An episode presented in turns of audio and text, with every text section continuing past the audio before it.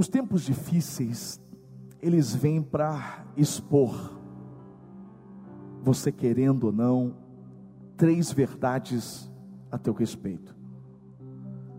Quando os tempos difíceis chegam na nossa vida, nós descobrimos três coisas. A primeira delas é quem realmente nós somos. A segunda, o quanto realmente suportamos. E a terceira, em quem realmente cremos. Isso fica muito claro quando você vê o, a passagem de Jesus no mar com seus discípulos. E a Bíblia diz que começa uma grande tempestade. Os discípulos já estavam dormindo, ou aliás, Jesus estava dormindo, e os discípulos, diante daquele vendaval, as ondas que batiam sobre o barco, a água que entrava na embarcação, eles ficaram desesperados. Um pouquinho antes deles entrarem no barco, eles participavam de milagres com Jesus. Jesus multiplicou o pão, Jesus curou, e eles estavam ali vendo tudo aquilo. Eles tinham acabado de voltar de uma missão, mas foi ali, dentro do barco, que eles foram provados. Quando a tempestade vem, você descobre quem você é de verdade. Não que as pessoas acham que você é, não que você acha que você é, mas o que Deus realmente acha que você é. Quem você é para Ele. Esses discípulos, que momentos antes se mostravam tão fortes, se apresentaram como tímidos, como frágeis. E é exatamente isso que acontece nas nossas vidas. Quando a tempestade vem sobre nós, nós percebemos o quanto vulneráveis nós somos. Quando a enfermidade chega, quando a crise bate a porta, e você percebe o quão fraco você é. Mas a boa notícia é que é nessa fraqueza que o poder de Deus mais age. E não tem como você saber e descobrir da sua fragilidade e desse poder ao mesmo tempo de Deus, se você não passar por isso. Não existe, na verdade, resiliência sem tempestade, sem tempos difíceis. A resiliência é provada nos momentos difíceis da nossa vida, mesmo que nós não desejamos enfrentá-los. Então você precisa descobrir quem você é. Os discípulos ali, eles não apenas se enxergaram de forma diferente, mas eles também entenderam o quanto eles não conseguiam suportar muitas coisas. O vento batendo, a água assolando o barco, e eles perceberam que o medo, na verdade, tinha entrado no coração deles. Eles ficaram desesperados. Eles se viram medrosos. Tentaram acordar Jesus com a pergunta: Tu não te importas que morramos? E Jesus olha para eles e diz assim: Que fé pequena de vocês. E eles começam a entender que, na verdade, eles não acreditavam tanto como eles achavam que criam em, em Jesus. Tanto que Jesus, quando para a tempestade, eles olham e dizem: Quem é este? Que até o mar e o vento lhe obedecem. Todo momento difícil da nossa vida vai trazer à tona quem nós somos de verdade. E quando eu olho para a Bíblia, eu percebo algumas coisas importantes a respeito disso. Porque Jesus, Jesus, ele, ele propôs uma parábola para os seus discípulos para falar sobre quatro tipos diferentes de pessoas, quatro tipos diferentes de coração quatro formas do nosso coração reagir diante da palavra dele. Ele usa uma parábola maravilhosa, a parábola do semeador. O semeador é a figura de Deus, a figura de Cristo. Ele semeia a boa semente, que é a palavra dele. E ele diz que essa semente caiu em quatro tipos de solos diferentes. E cada tipo de solo ali representa um coração, representa uma pessoa, representa o seu estado. E como é importante a gente entender isso hoje, porque nós estamos vivendo um tempo que está se prolongando. A gente imaginava que já fosse acabar e de repente hum, é, é, mais uma vez é, prolonga e, e quando você pensa que já bateu recorde, daqui a pouco bate outro recorde de morte. É um tempo muito difícil. E é um tempo difícil onde nós realmente estamos sendo esticados. Esse tema que o Senhor nos deu para esse mês, Ele que sabe de todas as coisas, Ele vem para calhar mesmo ele vem para servir para nós como uma realidade. Porque, irmãos, nós estamos sendo esticados e provados como nós nunca fomos antes. De acordar acreditando que precisamos acreditar que estamos mais perto do fim de tudo isso que estamos vivendo. Nós precisamos acreditar nisso. A minha preocupação é que tipo de solo você é.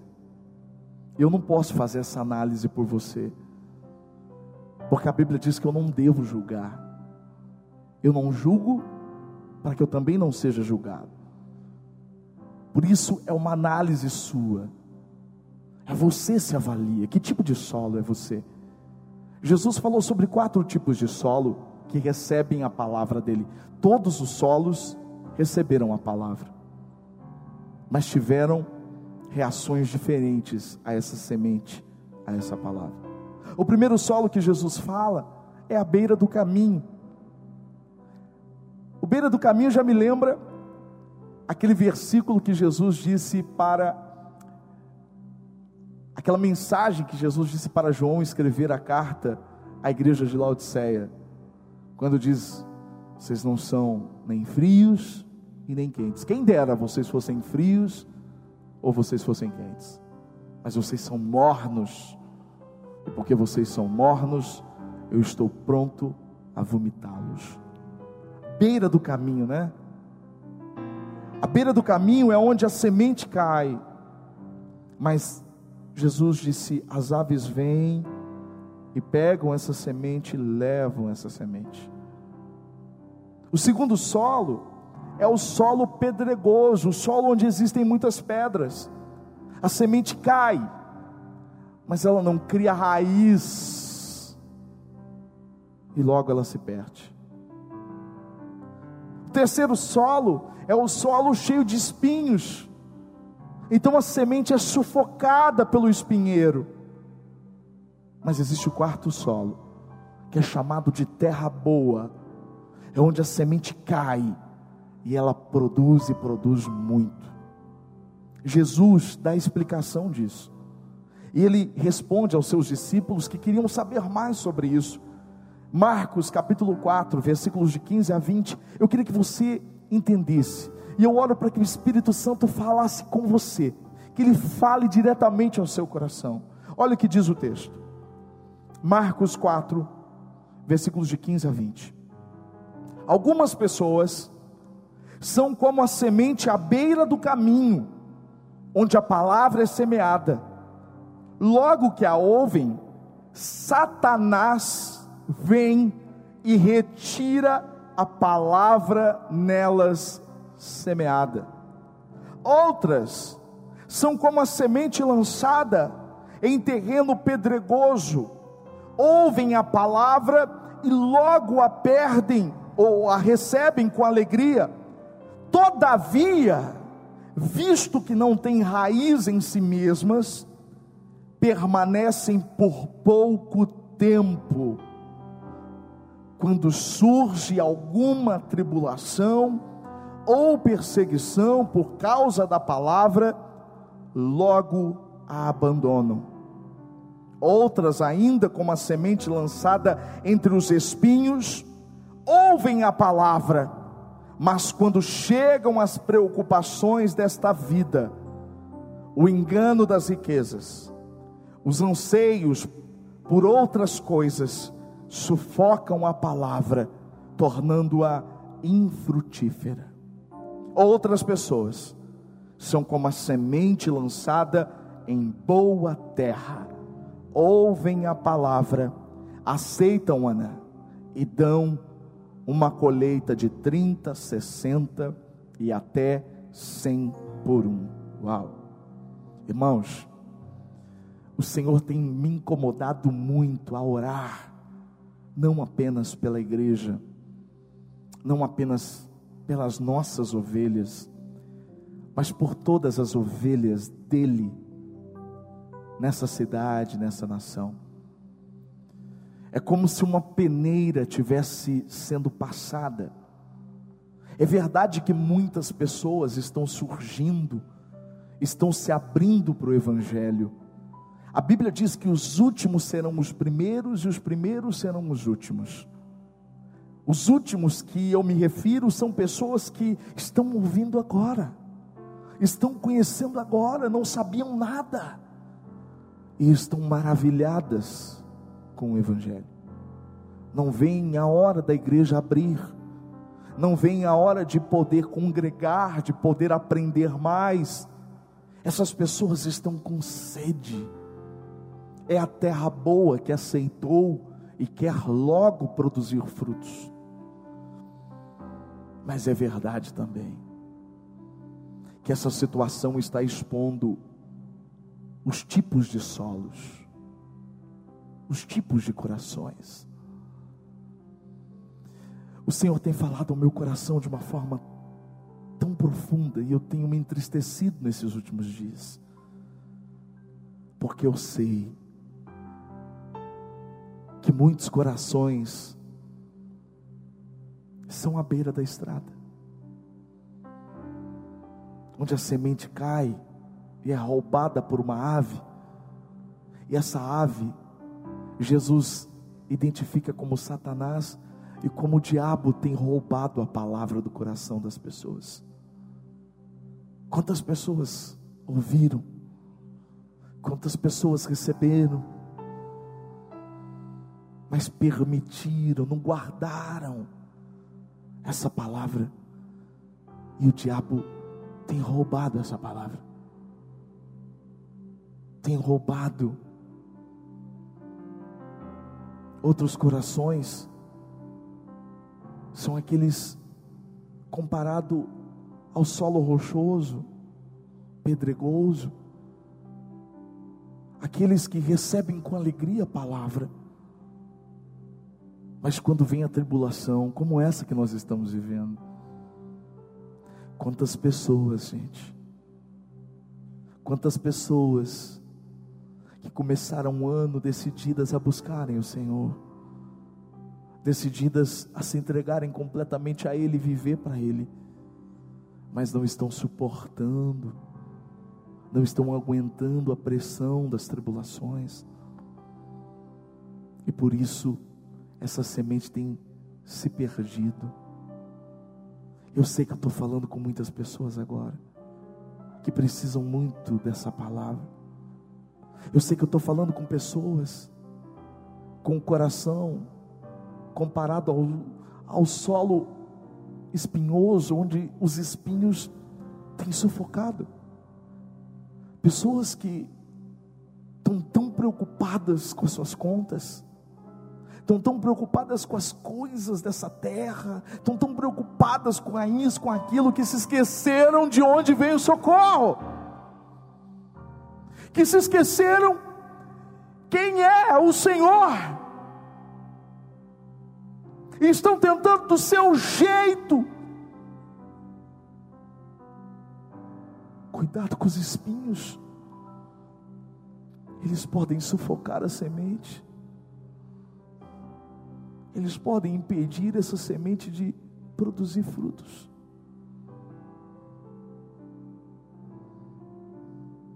Qual é a análise que você faz agora? Que tipo de solo tem sido seu coração? O que aconteceu com aquela semente que Jesus plantou em você? Aquela palavra que ele lançou no seu coração como uma flecha, como uma semente para brotar. Eu, eu pergunto: o que você está fazendo com essa semente? Onde está essa semente? Você tem permitido essa semente crescer em você? Você tem aceitado? Você percebe qual é a diferença da terra boa com todas as outras terras? O versículo diz: outras são como a semente lançada em terra boa, ouvem a palavra, aceitam-na. A diferença que vai fazer com que você seja terra boa ou você seja qualquer outro tipo de solo é você aceitar a palavra, é ela entrar em você e não mais sair. É você fazer um compromisso com Deus e dizer: Ó oh, Deus, eu posso estar devendo, eu posso estar desempregado, eu posso estar isso, mas eu não vou te largar. Eu não vou te deixar, Senhor. Está difícil, a tribulação está demais. Nossa, meu Deus, como está complicado. Senhor, eu acordo, tem dia pensando em desistir de tudo, mas, ah, Senhor, eu aceitei a tua palavra. A tua palavra vai crescer em mim, Senhor. Eu sei que eu estou sendo provado e o Senhor está me mostrando quem eu sou de verdade. Ah, Senhor, a tua palavra está aqui dentro de mim, e Satanás não vai tirá-la de mim, nenhuma ave de rapina vai roubar a tua semente de mim. Eu vou segurar ela aqui dentro de mim. Ela vai produzir muito, Senhor. Ela vai gerar muito fruto. Talvez você se achou muito de fé, né? E talvez agora, diante de tudo isso, assim como os discípulos lá naquele barco, diante daquela tempestade, você reconheça que você precisa mais dele do que você imaginava.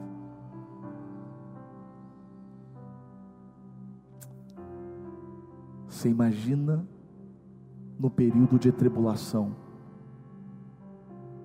Você imagina quando o anticristo estiver nessa terra. É bíblico, é real. A Bíblia diz que as pessoas desejarão morrer, mas elas não poderão morrer. Elas serão governadas diante de uma opressão do maligno, aquele que virá para governar este mundo corruptível. Mas eu creio que todos aqueles que receberam Jesus como Senhor e Salvador não estarão aqui nesse momento. Eu creio no nome santo de Jesus e oro para que você, como ovelha, você faça parte da igreja que vai se encontrar com o noivo. Eu não quero participar disso. Os tempos são difíceis. Mas eu garanto para você que a Bíblia nos diz sobre tempos ainda mais difíceis do que esse. Tempos terríveis que o Senhor tenha misericórdia de nós. Que a palavra dele nunca fuja de dentro de nós. Que o céu nunca deixe de ser o primeiro lugar nas nossas vidas. Quem é você? Os tempos difíceis mostram realmente quem você é. A boa notícia, irmãos, é que a palavra ela não volta vazia se você está ouvindo essa palavra aqui hoje, é para você. Você pode receber essa palavra como uma terra boa e dizer: Deus, eu quero essa palavra em mim. A segunda verdade que eu disse que nos tempos difíceis nós demonstramos o quanto realmente nós suportamos. Mas o grande lance não é só suportar, mas é suportar de forma integral, continuar íntegro. O que, que eu quero dizer com isso? É suportar toda a pressão sem desmanchar, sem perder pedaços. É terminar a guerra inteiro. Porque não adianta você suportar e no meio do caminho perder coisas que você jamais poderia perder. E eu me lembro de um texto que diz muito essa verdade para nós. O texto de Apocalipse, capítulo 2, versículos de 3 a 5, uma das cartas direcionadas a uma das igrejas, as sete igrejas, da Ásia Menor. E essa é a primeira carta, foi, foi escrita para a igreja de Éfeso. E olha o que diz o texto: o Senhor dizendo para a igreja: Você tem perseverado e suportado os sofrimentos por causa do meu nome e não tem desfalecido. Olha aqui para mim, segura aqui, volta aqui. Começa com elogio. A igreja de Éfeso, os irmãos em Éfeso, eles enfrentavam as dificuldades da época de uma metrópole onde havia um templo a Diana, a deusa da fertilidade, o berço da filosofia grega. A oposição era tão grande. E Jesus está dizendo: vocês têm suportado, vocês têm perseverado. Isso é um elogio que eu faço para você. Mas eu queria te chamar a atenção para uma coisa agora, irmãos. Não basta a gente só perseverar, não basta a gente suportar a pressão, se essa pressão nos afeta se essa pressão tira de nós o que jamais poderia ser tirado. Olha o que continua dizendo: contra você, porém, eu tenho isso. Você abandonou o seu primeiro amor. Lembre-se de onde caiu. Arrependa-se. Pratique as obras que praticava no princípio se não se arrepender, virei a você e tirarei o seu candelabro do lugar dele. É muito forte, porque a igreja suportou a pressão, mas abandonou o primeiro amor. Não. Não adianta nada você suportar a pressão aí na sua casa, segurando as contas, segurando isso, segurando aquilo. Se você perder o primeiro amor. O primeiro amor é aquele amor puro. É o amor que tudo suporta de verdade, mas que continua crendo. O Senhor tem pesado tanto meu coração para orar pelas pessoas. Eu não sei quem são elas, mas muitas têm perdido o primeiro amor. Muitas têm suportado, têm lidado bem com a pressão, mas já não amam mais a Cristo como amavam antes, e muito menos as coisas que Cristo ama. Essa palavra é para você hoje. A palavra é: você precisa lembrar onde você caiu. Você precisa voltar lá e se arrepender. E voltar a praticar as obras do início. Voltar a ser quem você sempre foi e deixou de ser.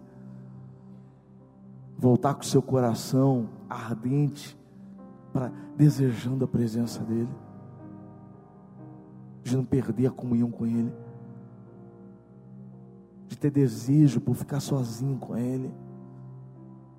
Ah, Senhor. Irmãos, como pastor, é algo que às vezes não tem nem como você explicar.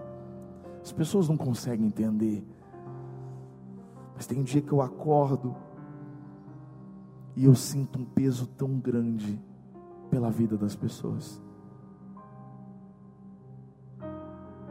É como se o Senhor me chamasse a interceder por elas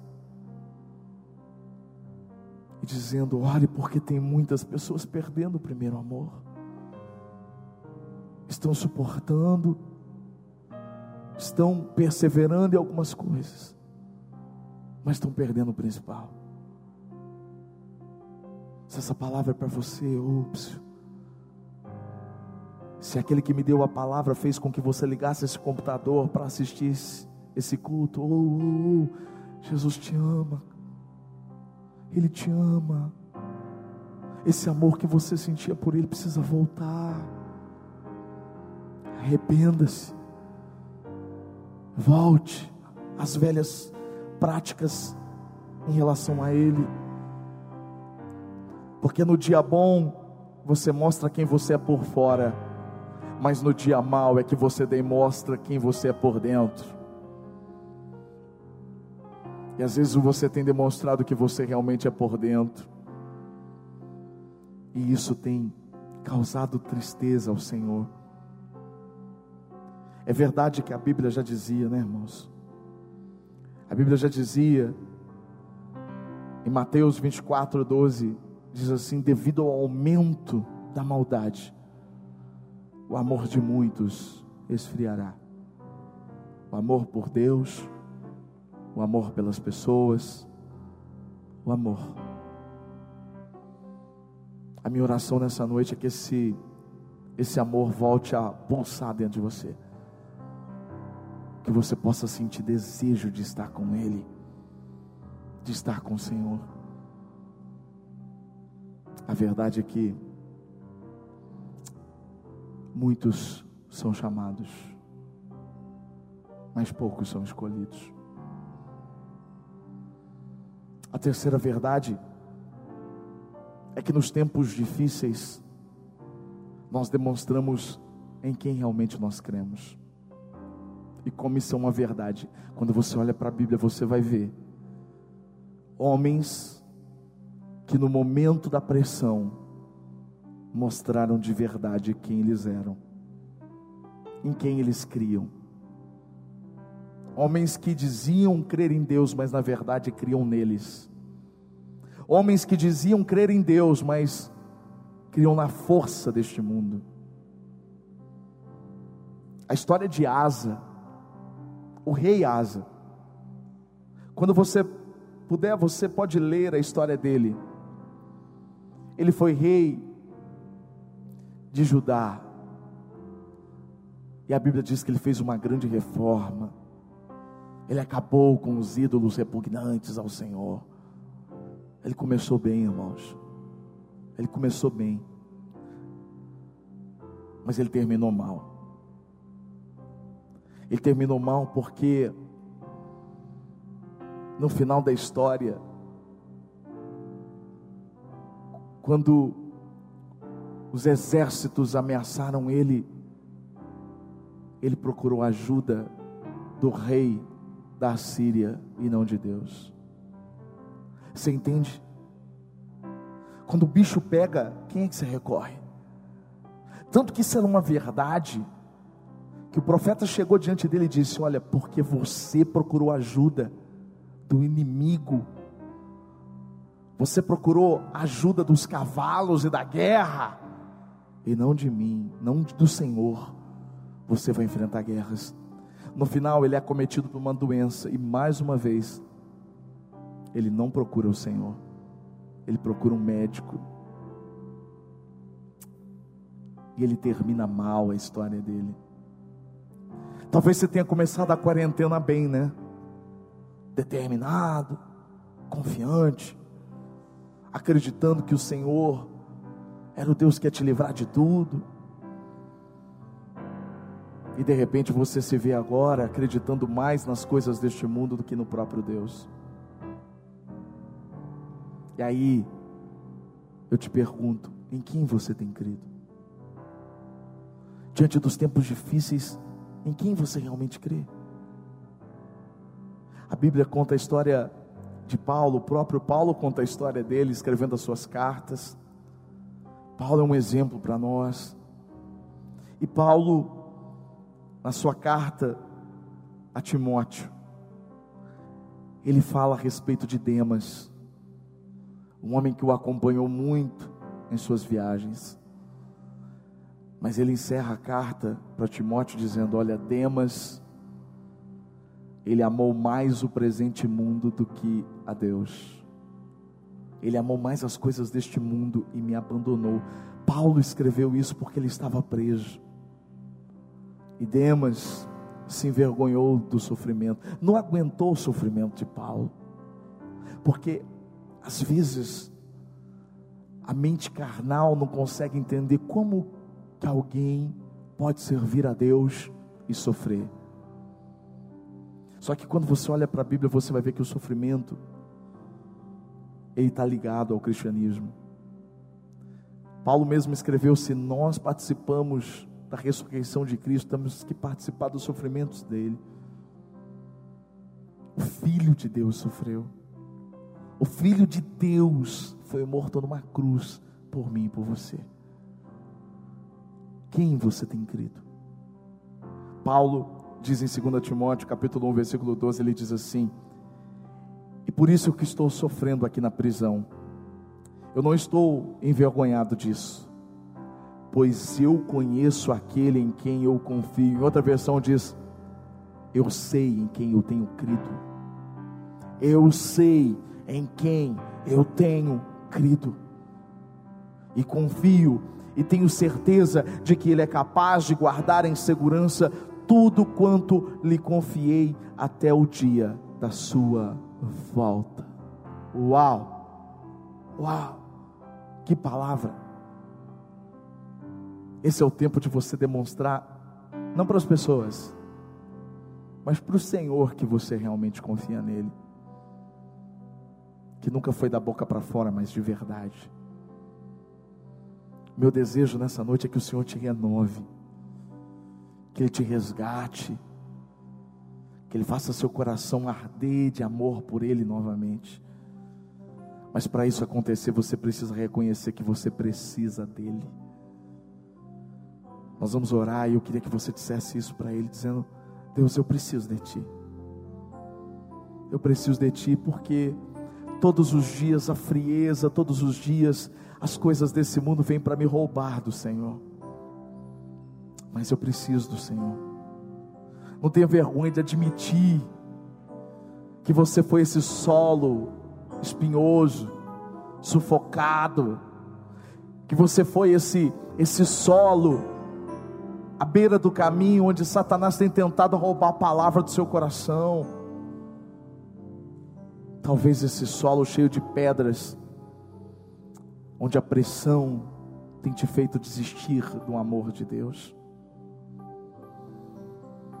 Pai, no nome santo de Jesus Cristo, nós estamos aqui para orar por todos os teus filhos.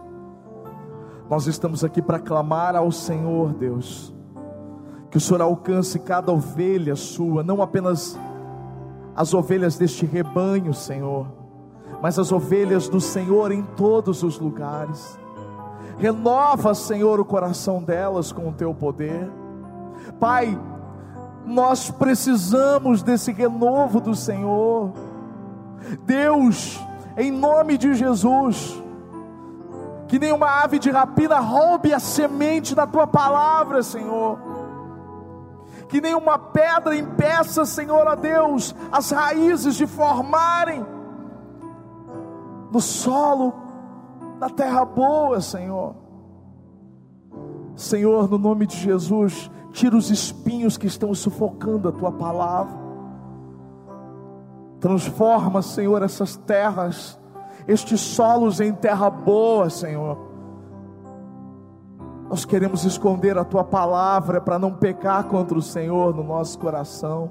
Como diz o salmista, nós queremos escondê-la dentro de nós.